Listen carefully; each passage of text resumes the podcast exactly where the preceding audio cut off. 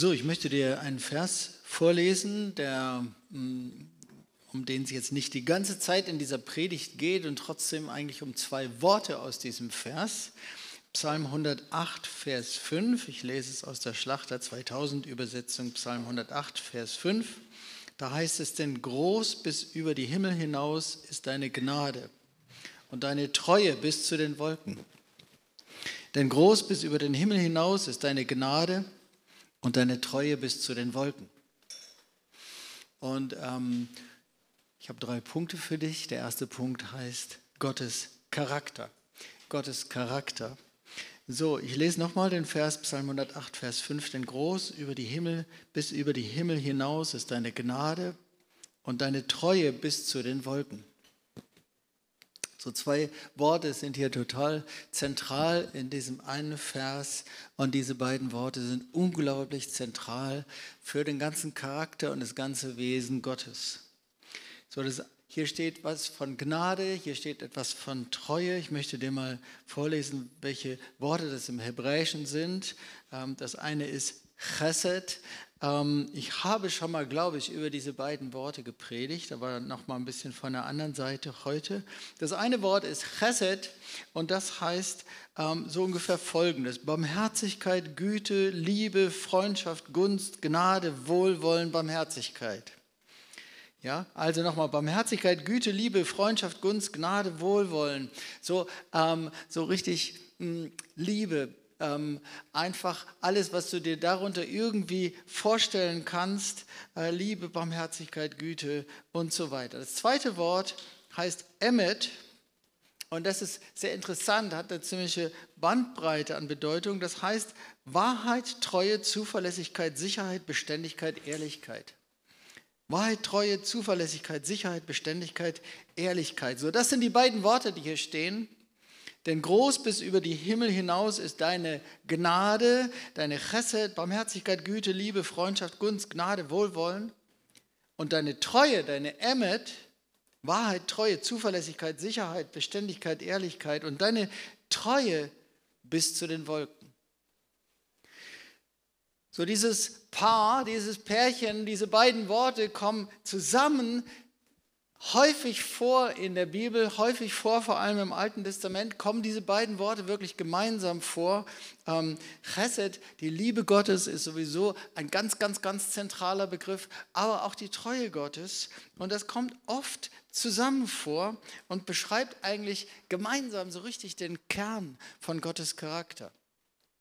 So Gott ist durch und durch Liebe. Das zieht sich vom Anfang der Bibel bis zum Ende. Gott ist durch und durch Liebe. Aber wenn das nicht zusammenkommen würde mit der Treue, dann wäre es nur halb so stark. Wenn diese Liebe äh, an einzelnen Tagen ganz stark wäre und an anderen Tagen weniger oder gar nicht da wäre, dann wäre das eine ganz andere Geschichte. Aber es kommt zusammen und das ist das Starke. Gott ist durch und durch Liebe und das durch und durch treu. Gott ist durch und durch Liebe und das durch und durch zuverlässig, beständig, ehrlich, wahrhaftig. Das macht es so stark, dass das zusammenkommt. Und ja, Gott ist Liebe und das treu, aber auch umgekehrt, Gott ist treu und das nicht auf einem niedrigen Level. Man kann auch auf einem niedrigen Level treu sein. Gott ist treu in Liebe. So, das ist unglaublich stark, dass das beides zusammenkommt. Dieser doppelte Charakter Gottes ist für uns unglaublich wichtig und wir leben viel mehr davon, als wir uns das vorstellen. Von diesem Charakter Gottes, dass Gott so ist, dass er durch und durch Liebe ist und durch und durch treu. Dass er in seiner Liebe total treu ist und in seiner Treue total voll Liebe ist. Dieser doppelte Charakter Gottes, das macht unser Leben überhaupt erst richtig möglich. So, ähm, ich brauche immer gerne das Beispiel, wir können unser Leben nur aufbauen auf der Zuverlässigkeit der Naturgesetze. Wir wissen, dass Gott gesagt hat, Gott hat sich festgelegt, dass Sommer und Winter, Saat und Ernte, Frost und Hitze nicht aufhören werden bis zum Ende dieser Erde. Und das ist eins der Gesetze, auf denen unser Leben basiert. Genauso, äh, also, dass du jeden Morgen weißt, die Sonne geht auf und das ist so zuverlässig und so genau, dass du dich genau auf die Uhrzeit verlassen kannst, wo die Sonne aufgeht und wo sie untergeht und dass man das im Jahre oder Jahrzehnte, Jahrhunderte im Nachhinein berechnen kann oder im Voraus vorausrechnen kann. So treu ist Gott. Er ist so treu, dass seine Erdanziehungskraft keinen Wackelkontakt hat. Was wäre das für ein Leben, wenn es immer mal so einen Wackelkontakt gäbe bei der Erdanziehungskraft und die mal einen kurzen Moment nicht da wäre und wir uns nicht immer darauf verlassen könnten? Und so gibt es Naturgesetze, von denen wir leben. Und sie sind ein Beispiel für die Treue Gottes. Von dieser Treue leben wir jeden Tag. Und es ist eine Treue in Liebe und seine Liebe ist in Treue.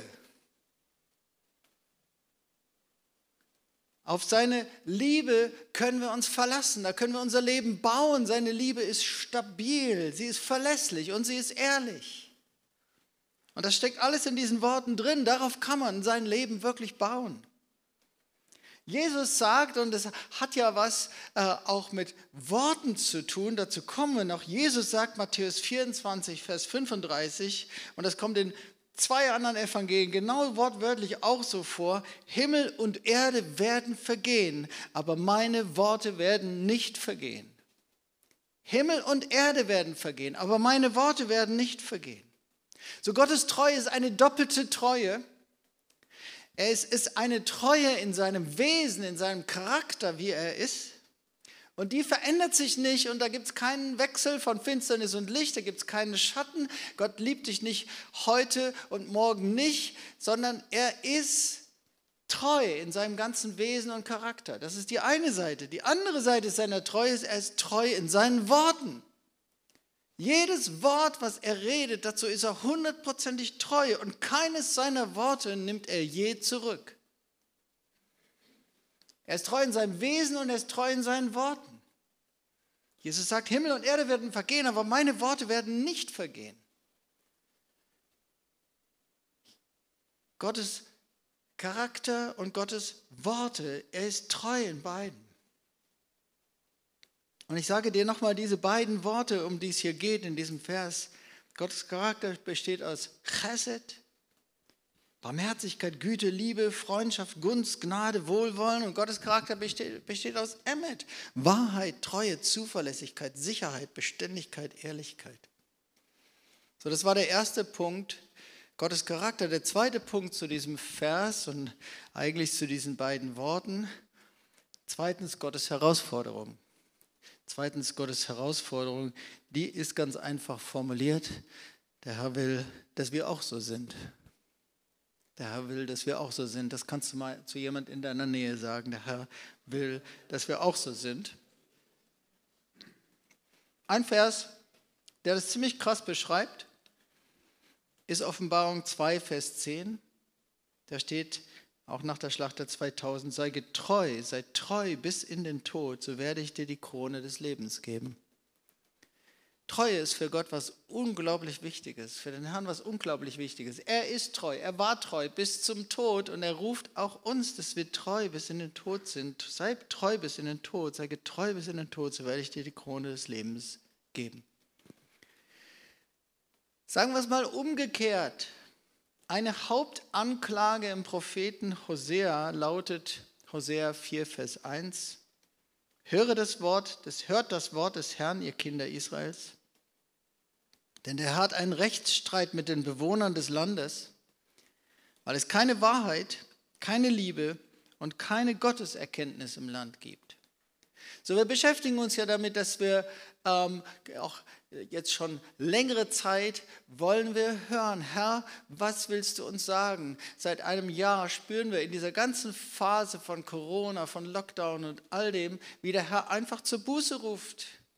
Weltweit viele Männer und Frauen Gottes haben gesagt, das Wort, was wir immer wieder hören, ist, tut Buße, kehrt um, ändert euer Leben.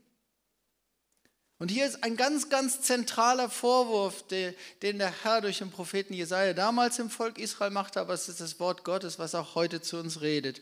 Hosea 4, Vers 1. Hört das Wort des Herrn, ihr Kinder Israels, denn der Herr hat einen Rechtsstreit mit den Bewohnern des Landes, weil es keine Wahrheit, keine Liebe und keine Erkenntnis, Gotteserkenntnis im Land gibt. So, in diesem Vers kommen auch wieder diese beiden Worte vor. Chesed und Emmet, jetzt in einer anderen Reihenfolge. Ganz vorne als erstes steht, es gibt keine Treue. Es gibt keine Wahrheit, übersetzt die äh, äh, Schlachterübersetzung. Also, es, der Herr führt einen Rechtsstreit mit den Bewohnern des Landes, weil es die zentralen Eigenschaften seines eigenen Charakters, weil er die nicht findet bei den Menschen. Nämlich Emmet, Wahrheit, Treue, Zuverlässigkeit, Sicherheit, Beständigkeit, Ehrlichkeit.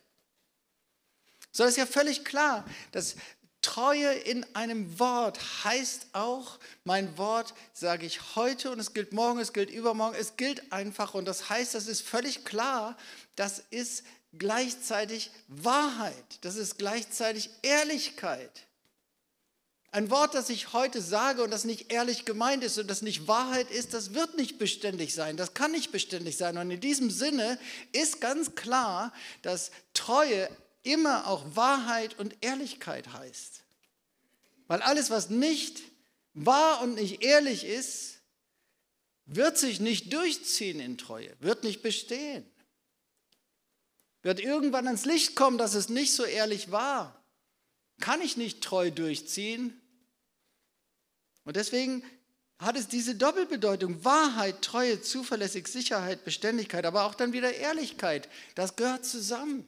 Nur was ehrlich ist und nur das, was wahr ist, kann auch treu bestehen. Und Gott sagt, es gibt keine Treue, es gibt keine Wahrheit im Land.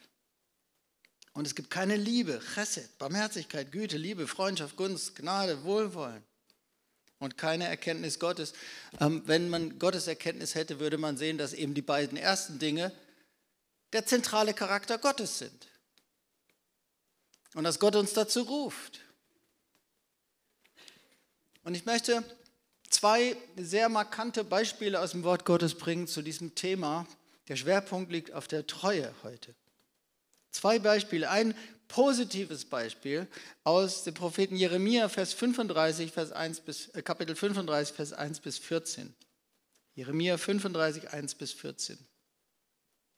Das Wort, welches in den Tagen Joachims, des Sohnes Josias, des Königs von Juda, vom Herrn an Jeremia erging, lautete folgendermaßen: So der Herr redet zum Propheten Jeremia. Geh zum Haus der Rechabiter und rede mit ihnen und führe sie ins Haus des Herrn, also in den Tempel, in eine der inneren Kammern und gib ihnen Wein zu trinken. So, dann führt er sie also in das Haus, die Familie der Rechabiter, sie setzen sich in einen Raum, er setzt ihnen Wein vor, Krüge voll Wein und sagt, trinkt Wein, weil Gott das gesagt hat. Vers 6, dann sprachen sie, wir trinken keinen Wein, denn Jonadab, der Sohn Rechabs, unser Vater, hat uns geboten und gesagt, ihr sollt keinen Wein trinken, weder ihr noch eure Kinder, ewiglich. Ihr sollt auch kein Haus bauen, keine Saat bestellen, keinen Weinberg pflanzen noch besitzen, sondern euer Leben lang in Zelten wohnen, damit ihr lange lebt in dem Land, in dem ihr als Fremdlinge wohnt. Und dann sagen sie weiter, so gehorchen wir nun der Stimme unseres Vaters Jonadab, des Sohnes Rechabs, in allem, was er uns befohlen hat und trinken keinen Wein alle unsere Tage, weder wir noch unsere Frauen und noch unsere Söhne noch unsere Töchter. Wir bauen auch keine Häuser, um darin zu wohnen und besitzen weder Weinberg noch Acker und Saat, sondern wir wohnen in Zelten und sind gehorsam und befolgen alles, was uns unser Vater Jonadab geboten hat. Sondern er hat das mit einem bestimmten Ziel dem Jeremia gesagt, weil er das nämlich dann als Beispiel gebraucht und dann zum Volk Israel redet. Da erging das Wort des Herrn an Jeremia folgendermaßen. So spricht der Herr der Herrscher und der Gott Israels. Sage, geh und sage zu den Männern Judas und zu den Einwohnern von Jerusalems. Wollt ihr euch das nicht zur Lehre nehmen, dass ihr meinen Worten gehorcht, spricht der Herr? Die Worte Jonadabs, des Sohnes Rechabs, die er seinen Kindern geboten hat, nämlich, dass sie keinen Wein trinken sollen, die werden gehalten, denn sie trinken keinen Wein bis zu diesem Tag und gehorchen so dem Gebot ihres Vaters. Ich aber habe zu euch geredet, indem ich mich früh aufmachte und immer wieder redete und ihr habt mir nicht gehorcht. So, das geht noch einiges weiter, das ganze Wort. So, wenn man eine Bibel studiert, findet man den Jonadab, den Sohn Rechabs, an einer anderen Stelle in den König- und Chronikbüchern, nämlich ungefähr 200 Jahre vorher oder sogar mehr als 200 Jahre vorher, vor Jeremia, lebte dieser Jonadab, der Sohn Rechabs, zur Zeit Ahabs und Jehus. 200 Jahre lang gibt es da Leute, eine Familie, die dem einfach treu sind und gehorsam sind, was ein Vorfahre über ihnen ausgesprochen hat. Ob es nun Sinn macht oder nicht. Aber irgendwie haben sie, sich, haben sie dieses Wort einfach genommen und gesagt, unser Vorfahre, der hat das gesagt, also halten wir das ein. Und irgendwie ist da etwas dran, was dem Herrn sehr, sehr, sehr gefällt. Und deswegen bekommen sie am Ende des Kapitels noch einen besonderen Segen für ihr Verhalten. Gott segnet sie mit einem besonderen Segen für ihre Treue und ihren Gehorsam ihrem Vorfahren gegenüber. Wobei das ja gar nicht ein Gebot vom Herrn ist, keinen Wein zu trinken und keine, kein Haus zu bauen, in einem Haus zu wohnen. Aber er stellt sie als ein Vorbild hin für Gehorsam und auch eben für Treue. Wow, wie kann man treu sein? Wie kann man gehorsam sein? Was für ein Vorbild. Beispiel 2, ein ganz krasses negatives Beispiel. Ich habe es neulich in meiner Bibellese gelesen. Hesekiel 17, Vers 11 bis 20 oder 11, ja, es fehlen ein paar Verse zwischendrin ab Vers 11. Hesekiel 17 ab Vers 11 aus der Schlachter 2000. Und das Wort des Herrn erging an mich folgendermaßen.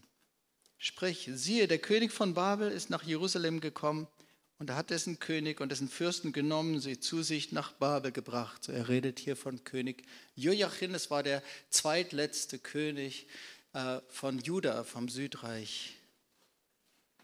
Also der König von Babel kam und hat den König Joachim weggeführt nach Babylon. Er nahm auch einen von dem königlichen Samen und schloss einen Bund mit ihm und ließ ihn einen Eid schwören. Also er hat einen anderen zum König gemacht, auch aus den Nachkommen von David.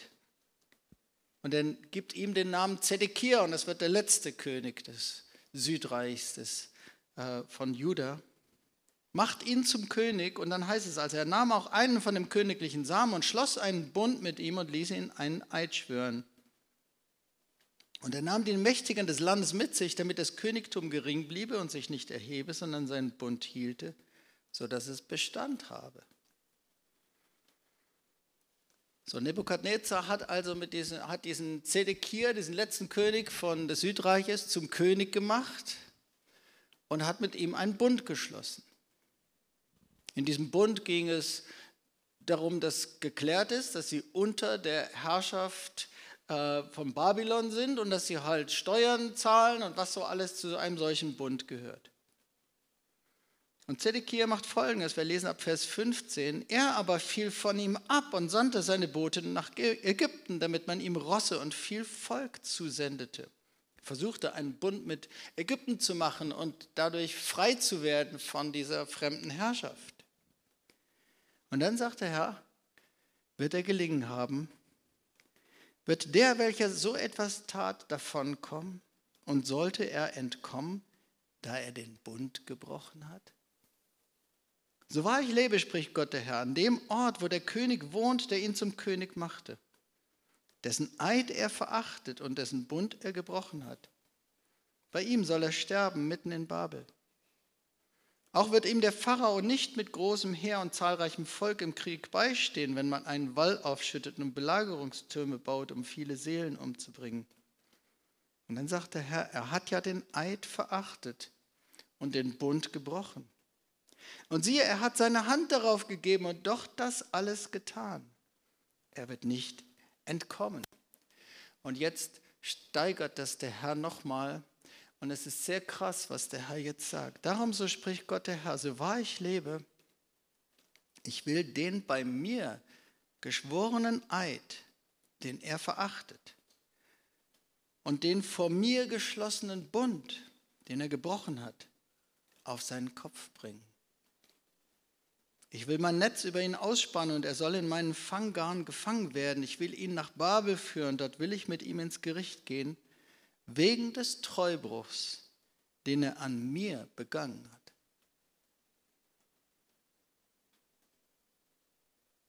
Ich lese dir einen Vers aus 2. Chronik 36, Vers 13 dazu. Über Zedekia.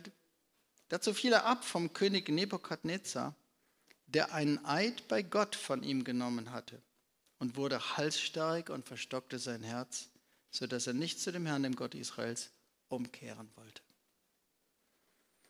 Was für eine krasse Geschichte. Sie zeigt uns, wie Gott über Treue denkt. In einem ganz, ganz krassen Beispiel. Es geht eigentlich sozusagen um einen säkularen Vertrag hier. Ein Vertrag des Königs Nebukadnezar von Babylon mit dem König Zedekia von Juda, vom Südreich Israels. Aber der König Nebukadnezar hatte bei dem Vertragsschluss, bei diesem Bundesschluss, hatte er den König Zedekia einen Eid schwören lassen bei Gott. So heißt es in 2. Chronik 36, der einen Eid bei Gott von ihm genommen hatte. Es ging wirklich, es war ein säkularer Vertrag sozusagen, ein Herrschaftsvertrag. Es ging um die Unterordnung, es ging um Steuerzahlung, aber er hatte einen Eid bei Gott gesprochen. Und das Ergebnis ist, dass der Herr sagt, so wahr ich lebe, ich will den, der bei mir geschworen, den bei mir geschworenen Eid, den er verachtet und den vor mir geschlossenen Bund, den er gebrochen hat, auf seinen Kopf bringen. Und er sagt, was er alles tun wird und wegen des Treubruchs, den er an mir begangen hat. Was für ein krasses Beispiel. So, wir lernen in all dem sehr genau nochmal den Charakter Gottes kennen. Gott ist selbst durch und durch Liebe und ist selbst durch und durch Treue. Auf seinen Charakter, auf sein Wesen, auf seine Haltung, auf seinen Umgang mit uns ist jederzeit hundertprozentig Verlass und auf jedes Wort, das er spricht, ist jederzeit hundertprozentig Verlass. Er ist treu. Er ist aber auch ehrlich und wahrhaftig. Wir können uns auf sein Wort verlassen. Es ist Wahrheit, die heute gilt und die morgen auch noch gilt und auch in vielen Jahren noch gilt. Und der Herr reagiert deswegen unglaublich scharf auf Untreue.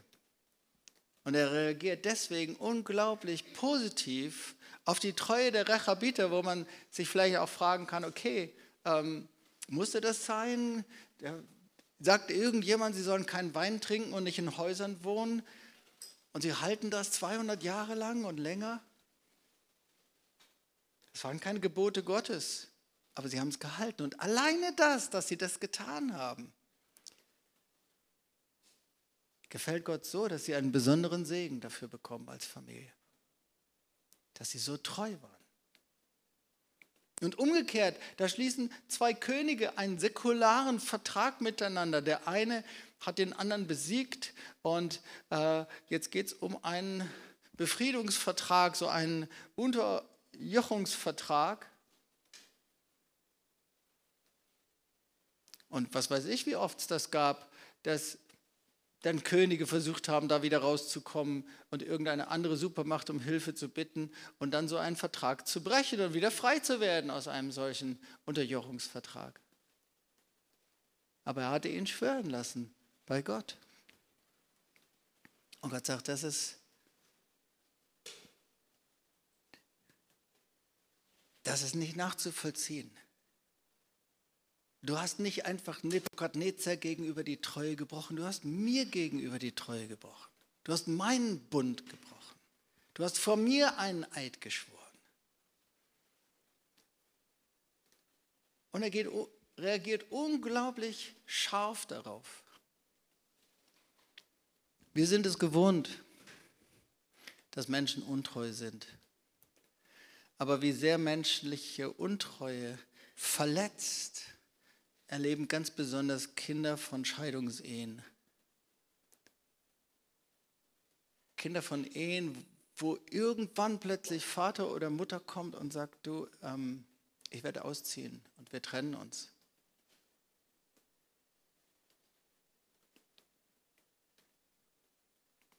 Ich glaube, dass, dass es fast nichts Krasseres aus Gottes Sicht gibt als Untreue. Untreue meine ich nicht nur ein Ehebruch oder so etwas, sondern Untreue, ich breche mein Wort. Ich lasse dich im Stich. So die Band wusste nicht, worüber ich heute predige, aber ganz viele Lieder gingen in die Richtung. Gleich vom allerersten an, Gott lässt dich nie im Stich. Der Lukas hat es dann noch zitiert in der Leitung, als er dann Begrüßung gemacht hat. Gott lässt dich nie im Stich. Das ist etwas, was Gott nie tun würde. Er würde nie einfach uns im Stich lassen. Nie. Das ist für ihn das Schlimmste, was es gibt. Genauso eben wie Lieblosigkeit, weil sein Charakter ist Liebe und Treue. Und deswegen segnet er die Rächerbieter, wo man sich fragen muss, war das eigentlich sinnvoll und was hat es eigentlich gebracht? Warum haben sie das eigentlich gemacht? Aber alleine, dass sie es gemacht haben, hat Gott so gefallen, dass er sie segnet mit einem extra Segen dafür. Und er geht unglaublich scharf mit dem letzten König von Juda um, mit dem Zedekia, der einen säkularen Vertrag bricht, wo der König ihn noch hat schwören lassen bei Gott.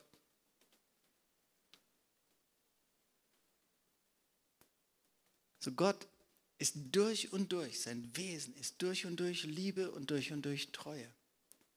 Aber gerade deswegen achtet er auf diese beiden Dinge ganz, ganz, ganz besonders bei uns. Und reagiert ganz besonders empfindlich oder ganz besonders scharf darauf. Und das ist sein Vorwurf in Hosea 4. Ich habe einen Rechtsstreit mit den Bürgern im Land, weil da ist keine Treue. Da ist keine Emmet, da ist keine Treue, Wahrhaftigkeit, Ehrlichkeit, Beständigkeit und da ist keine Liebe. So, wir leben in einer Zeit, in der Treue immer mehr abnimmt. Wo du suchen kannst, dass Leute tatsächlich zu ihrem Wort stehen und dass Leute in Beziehungen treu sind. Und ich denke auch, wir selbst müssen in den Spiegel schauen. Und ich glaube, dass der Herr uns ruft, in den Spiegel zu schauen, wie viel vom Charakter Gottes ist in unserem Leben und wo sind wir nicht so. Weil ich glaube, dass es so ist. Der Herr ruft uns zur Buße.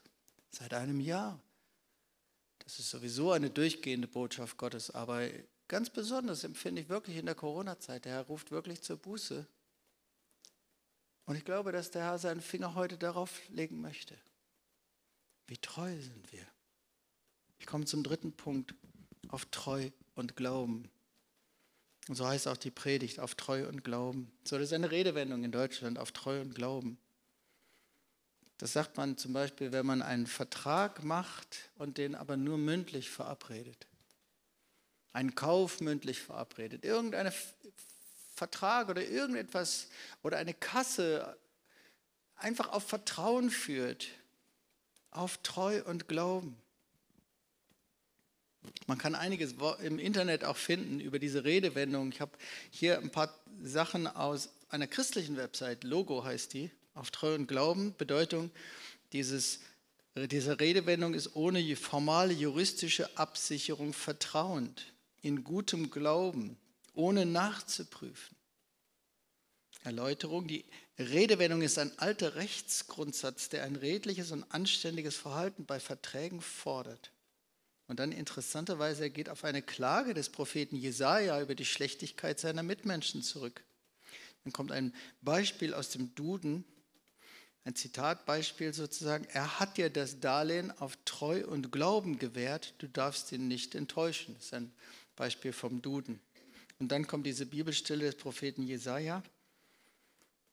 Jesaja 33, Vers 8, die Wege sind verödet, die Straßen sind leer, den Vertrag hat man gebrochen. Man verachtet die Zeugen des Bundes und schätzt die Menschen gering. Die Luther-Übersetzung hat dann so übersetzt, Jesaja 33, Vers 8, die Wege sind verödet, es geht niemand mehr auf der Straße. Man hält nicht treu und Glauben. Man verwirft die Zeugen und achtet der Leute nicht. Das heißt, man hält nicht das, was man einfach nur mit Worten verabredet hat. Man hält nicht das, was, wo man einfach nur etwas gesagt hat und hat nicht irgendwas unterschrieben. Man hält nicht treu und Glauben. Das Interessante ist, dass sich eine Sache, was Treue angeht, im äh, sprachlich durchzieht im Hebräischen und im Griechischen. Beide Worte, die zentralen Worte für Treue im Hebräischen und im Griechischen haben auch eine Doppelbedeutung. Ich nehme mal das Verb im Hebräischen Aman. Emet, haben wir schon uns mit beschäftigt. Das ist dann sozusagen das Substantiv daraus. Das Verb Aman heißt Glauben, Vertrauen und dann treu sein, zuverlässig sein. Glauben, Vertrauen treu sein, zuverlässig sein. Dasselbe ist im Neuen Testament auch bei dem Wort Glaube, da heißt, heißt das Wort Pistis im Griechischen. Das ist erstens das, was Glauben hervorruft, so sagt das Lexikon. Pistis ist erstens das, was Glaube hervorruft, nämlich Treue und Zuverlässigkeit. Auch ein feierliches Versprechen, ein Schwur oder sogar ein Beweis von etwas. Also das, was Glauben hervorruft, die Grundlage von Glauben. Und zweitens dann das Vertrauen, der Glaube. Das ist das zentrale Wort. Immer wenn irgendwo im Neuen Testament Glaube steht, dann steht da Pistis und das heißt treue Zuverlässigkeit und Vertrauen und Glaube. Glauben heißt also, ich glaube, ich vertraue. Es heißt gleichzeitig, ich bin zuverlässig und bin treu. Du kannst es immer beides übersetzen. Und im Alten Testament dasselbe. Am Mann heißt Glauben, Vertrauen, treu sein, zuverlässig sein. Und ich glaube, dass das sehr, sehr, sehr wahr ist. Wir können nur glauben und vertrauen, wenn wir auch selbst treu und ehrlich und zuverlässig sind. Das sind wie zwei Seiten derselben Medaille. Du kannst nicht das eine haben ohne das andere. Du kannst nicht Gott glauben oder auch Menschen glauben und vertrauen, aber selbst nicht treu und zuverlässig sein. Das funktioniert nicht. Das funktioniert auch in dem Maß nicht, in dem du selbst nicht treu und zuverlässig bist. In dem Maß, in dem wir selbst nicht treu und zuverlässig sind, können wir auch nicht glauben, weil wir anderen unterstellen, Gott unterstellen und anderen unterstellen, dass sie genauso unzuverlässig sind wie wir. Es ist immer so, wenn wir über andere, was wir, was wir über andere denken, ist immer ein Spiegel unseres eigenen Lebens. Deswegen sagt die Bibel auch, richtet nicht, damit ihr nicht gerichtet werdet, weil immer wenn wir richten, dann, dann wir sagen im Deutschen, wenn du mit einem Finger auf andere zeigst, dann zeigen drei Finger zurück. Das ist ein ganz eigenartiges Gesetz. Das, das wo die, die Leute sich am meisten aufregen bei anderen, oh, der und der ist so und so oder die und die sind so und so. Meistens, wenn sich Leute über irgendetwas aufregen, heißt das einfach nur, dass sie selbst dasselbe Problem haben. Irgendwie regen wir uns am meisten über das auf bei anderen, was bei uns selbst ein Problem ist. Und sind wir am barmherzigsten mit anderen an dem Punkt, die bei uns selbst kein Problem sind. In dem Maß, in dem wir selbst nicht treu und zuverlässig sind und wahrhaftig und beständig, in dem Maß glauben wir es auch nicht wirklich und können es nicht glauben, dass Gott es ist. Wer selbst so nicht ist, wer nicht treu, zuverlässig, ehrlich, beständig ist, der kann nicht glauben, dass Gott so ist. Und ich weiß nicht, ob wir uns, ob wir das überhaupt erfassen können, in welchem Maß Gott treu ist. Weil sowas kennen wir einfach gar nicht sonst. Dass jemand nie ein Wort zurücknimmt, immer zu seinem Wort steht. Uns nie enttäuscht, uns nie im Stich lässt. Was übrigens eine riesen, riesen Quelle von Heilung und Wiederherstellung ist. Das ist das, was Gott machen möchte. Er möchte mit seiner Liebe in unser Leben kommen und durch seine Liebe uns überhaupt liebesfähig machen. Er möchte mit seiner Treue in unser Leben kommen durch seine Treue uns überhaupt fähig machen, treu zu sein. Weil viele von uns waren das nicht ohne Gott. Ohne Gott können wir das überhaupt gar nicht. Und viele von uns sind auch verletzt worden, dadurch, dass sie im Stich gelassen wurden und dass sie Untreue erlebt haben. Und dann hast du ein zusätzliches Problem, wenn du etwas Krasses in der Richtung erlebt hast. Und das haben viele Menschen, dass sie im Stich gelassen wurden, dass Eltern sich getrennt haben, dass andere Leute irgendwie plötzlich sich sie im Stich gelassen haben, plötzlich wichtige Zusagen nicht eingehalten haben. Wir können heil und gesund werden, dadurch, dass wir die Liebe Gottes und die Treue Gottes erleben. Niemand ist so. Keiner von uns ist so. Das, sind, das haben wir nicht in uns selbst.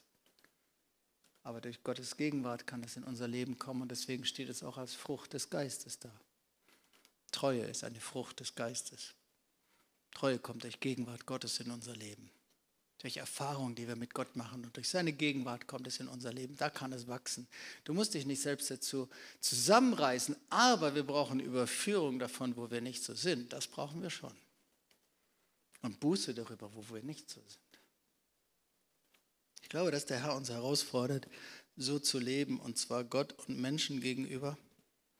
Ich möchte dir etwas aus 5. Mose lesen, 23, Vers 22. 23, Vers 22. Wenn du dem Herrn, deinem Gott, ein Gelübde ablegst, so sollst du nicht säumen, es zu erfüllen. Denn der Herr, dein Gott, wird es gewiss von dir fordern und es würde eine Sünde für dich sein. Gott kann das gar nicht nachvollziehen. So wie sein Wesen ist, kann er das nicht nachvollziehen, dass jemand etwas verspricht und es nicht tut. Das würde er nie tun. Das findet er extrem verletzend.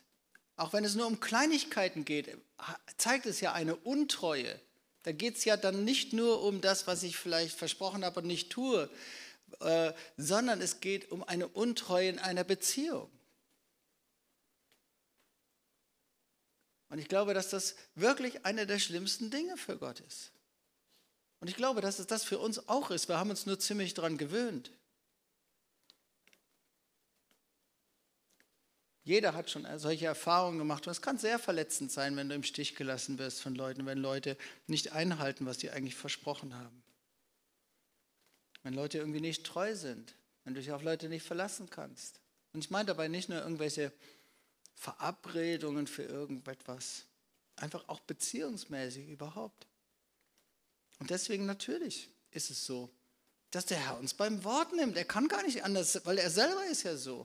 Das ist für ihn selbstverständlich, dass wir ihm, wenn wir ihm irgendwas versprechen, ein Gelübde machen, irgendein Versprechen, natürlich nimmt er das 100% für ernst gemeinte, bares Wort, was wir tatsächlich auch tun.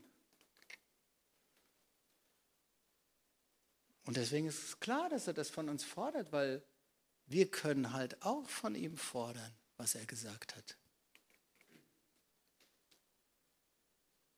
Ist dir das klar, wie sehr der Herr zu seinem Wort steht? Wir können das fordern von ihm. Alles, was er verheißen hat. Nichts, kein bisschen davon nimmt er zurück. Du kannst jederzeit das fordern von ihm. Du kannst ihn jederzeit an das erinnern, was er gesagt hat. Aber das tut er halt bei uns auch.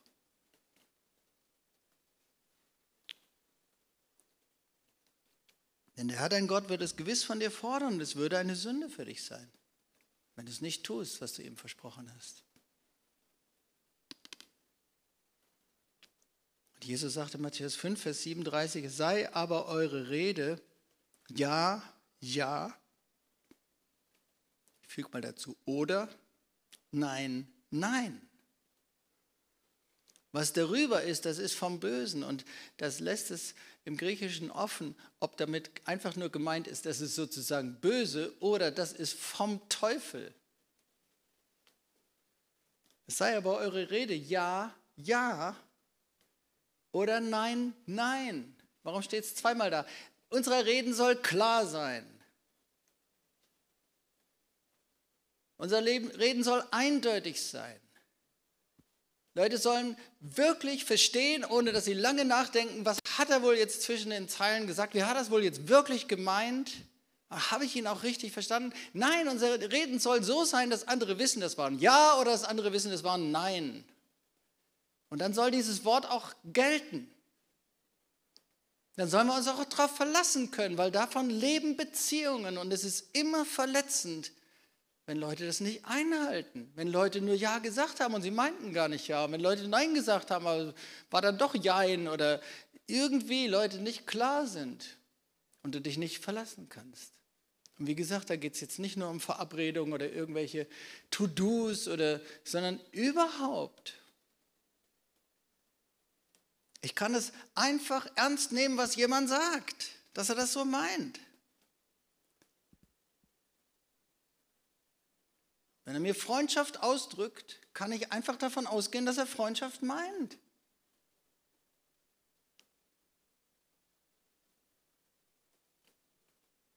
Eure Rede sei ja, ja oder nein, nein. Was darüber ist, das ist vom Bösen. Das ist Treue. Dass mein Reden klar ist, dass mein Reden Wahrheit ist und ehrlich ist und dass ich zu dem stehe, was ich gesagt habe. Davon leben wir. Natürlich machen wir alle Fehler dabei, natürlich müssen wir alle dann noch viel lernen, keine Frage, ganz bestimmt. Aber damit sollten wir uns nicht rausreden. Unser Maßstab sind nicht andere, die vielleicht untreuer sind. Unser Maßstab ist Gott selbst. In seiner Liebe und in seiner Treue ist er unser Maßstab. Und mit diesem Maßstab misst er uns auch. Natürlich ist er ein barmherziger Gott, der gerne Sünde vergibt. Aber ich weiß gar nicht, wie, ob wir uns nur annähernd vorstellen können, wie rein Gott dabei ist, wie hundertprozentig treu und nie dich auch nur ein bisschen verletzen würde, indem er irgendwas nicht ganz hält von dem, was er gesagt hat. Das würde er nie tun. Geschweige denn dich im Stich lassen oder was ganz anderes tun, was er gesagt hat. Aber er würde auch seine Versprechen nie nicht erfüllen. Und ich möchte dich einladen, dass wir in diesen Spiegel schauen von Gottes Charakter. Das, was ist das für ein Leben, was man darauf aufbauen kann? Und was wäre das für ein Leben, wenn wir uns hundertprozentig darauf verlassen könnten, dass wir alle so leben als Menschen? Stell dir vor, wie dein Leben wäre, wenn du es nie hättest erleben müssen, dass jemand jemand anders im Stich lässt, dass jemand eine Beziehung abbricht, dass jemand einfach weggeht, dass jemand eine wichtige Grundlage einer Freundschaft plötzlich wegwischt, dass jemand zu etwas nicht mehr steht, was er mal gesagt hat, dass jemand einen Bund bricht, auch einen Ehebund zum Beispiel bricht. Stell dir vor, wir alle hätten das noch nie erlebt. Wie gesund wären wir dann? Und du kannst gesund werden, indem du das bei Gott erlebst. Du kannst vergeben und der Herr will, dass du zu so jemand wirst. Gott ist die ganze Zeit treu, egal wie viel wir untreu sind. Und er will, dass wir auch das lernen, dass wir es aushalten können und vergeben können, wenn andere untreu sind und uns damit verletzen und dass wir dennoch treu sind. Dass wir von unserer Seite aus bei dem bleiben, was wir gesagt haben. So, ich möchte die Band mal bitten, dass ihr nach vorne kommt. Und ich möchte dich einladen zum Gebet und dass wir diesen Maßstab, das ist nicht nur ein Maßstab, von dem Gott redet, es ist eigentlich der Maßstab, von dem wir selber ist. Es ist sein eigenes Wesen, sein Charakter, so ist er. Und dass wir das anschauen, dass wir das wahrnehmen, dass wir ganz neu das aufnehmen, dass wir das übrigens auch einfach ganz neu glauben. Aber wie gesagt, du, das ist, sind zwei Seiten derselben Medaille. Wir können das Gott gegenüber nur so sehr glauben, wie wir selber auch wachsen darin, dass wir selbst zuverlässig und treu sind. Je mehr du das bist, und je mehr du Buße tust über irgendwo Untreue in deinem Leben und wirklich darauf achtest, Versprechen, Worte, die du Gott gegenüber gegeben hast, Worte, die du Menschen gegenüber gegeben hast, dass du sie ernst meinst, dass du sie auch einhältst. Umso mehr, umso leichter wirst du glauben können. Gottes Wort glauben, seine Verheißung glauben, seine Treue glauben. Ich rufe dich und lese dir nochmal Offenbarung 2, Vers 10, sei getreu bis in den Tod. Da steht Pistos, das ist das Adjektiv von Pistis. Sei, man könnte auch sagen, sei gläubig bis in den Tod. Oder sei eben treu. Das sind zwei Seiten derselben Medaille. Verlass den Glauben an Gott nicht. Verlass nicht deine Treue. Getreu bis in den Tod, so werde ich dir die Krone des Lebens geben. Um uns herum gibt es so viel Untreue. Um uns herum gibt es so viele Worte, auf die kein Verlass ist.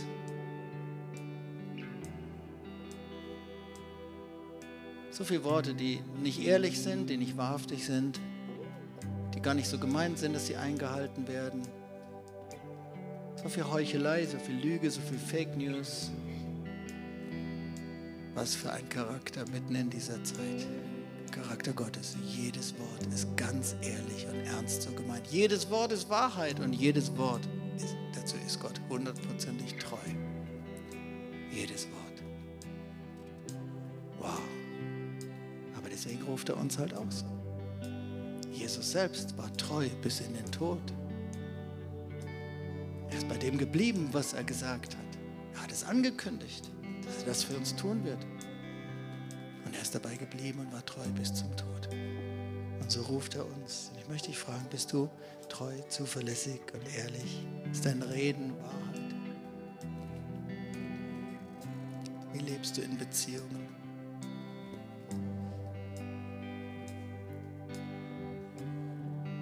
Ich glaube, dass der Herr uns einfach zur Buße führen möchte zu einer Änderung unseres Geistes, unseres Lebens, unseres Charakters, unseres Wesens. Wie gesagt, du musst das nicht selber schaffen. Gott möchte es in uns hineinlegen. Aber es braucht eine ernsthafte Buße, wo wir nicht so sind. Und deswegen möchte ich dich fragen, möchtest du den Herrn oder auch Menschen um Vergebung bitten für deine Untreue, für deine Unzuverlässigkeit, für deine Unehrlichkeit? Ich möchte dich auch fragen, gibt es bei dir Bünde, die du gebrochen hast, Verträge, Versprechen, Verabredungen, Gelübde, Gott gegenüber, Menschen gegenüber. Auch Sachen, die einfach nur mit Worten ausgesprochen waren, eben auf Treu und Glauben. Gott nimmt uns beim Wort.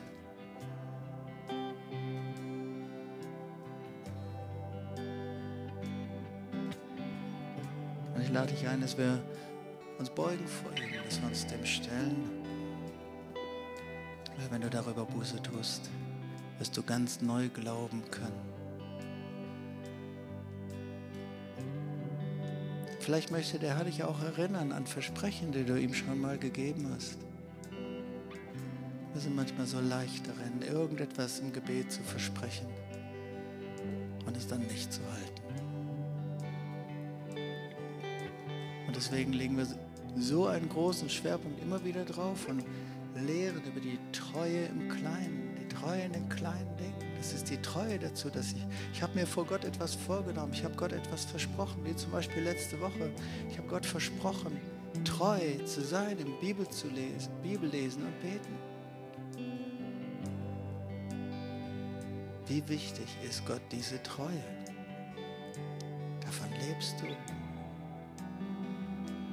Ich lade dich ein, dass du dir selber Zeit nimmst, deinem Platz zu beten und dem Herrn zu danken für sein Wesen und seinen Charakter, seinen Umgang mit dir, für seine Liebe und seine Treue und gleichzeitig um Vergebung zu bitten, für deine eigene Untreue, Unzuverlässigkeit, Unwahrhaftigkeit, mangelnde Ehrlichkeit, mangelnde Beständigkeit. Bitte ihn um Vergebung. Nimm dir selber Zeit, jetzt zu beten.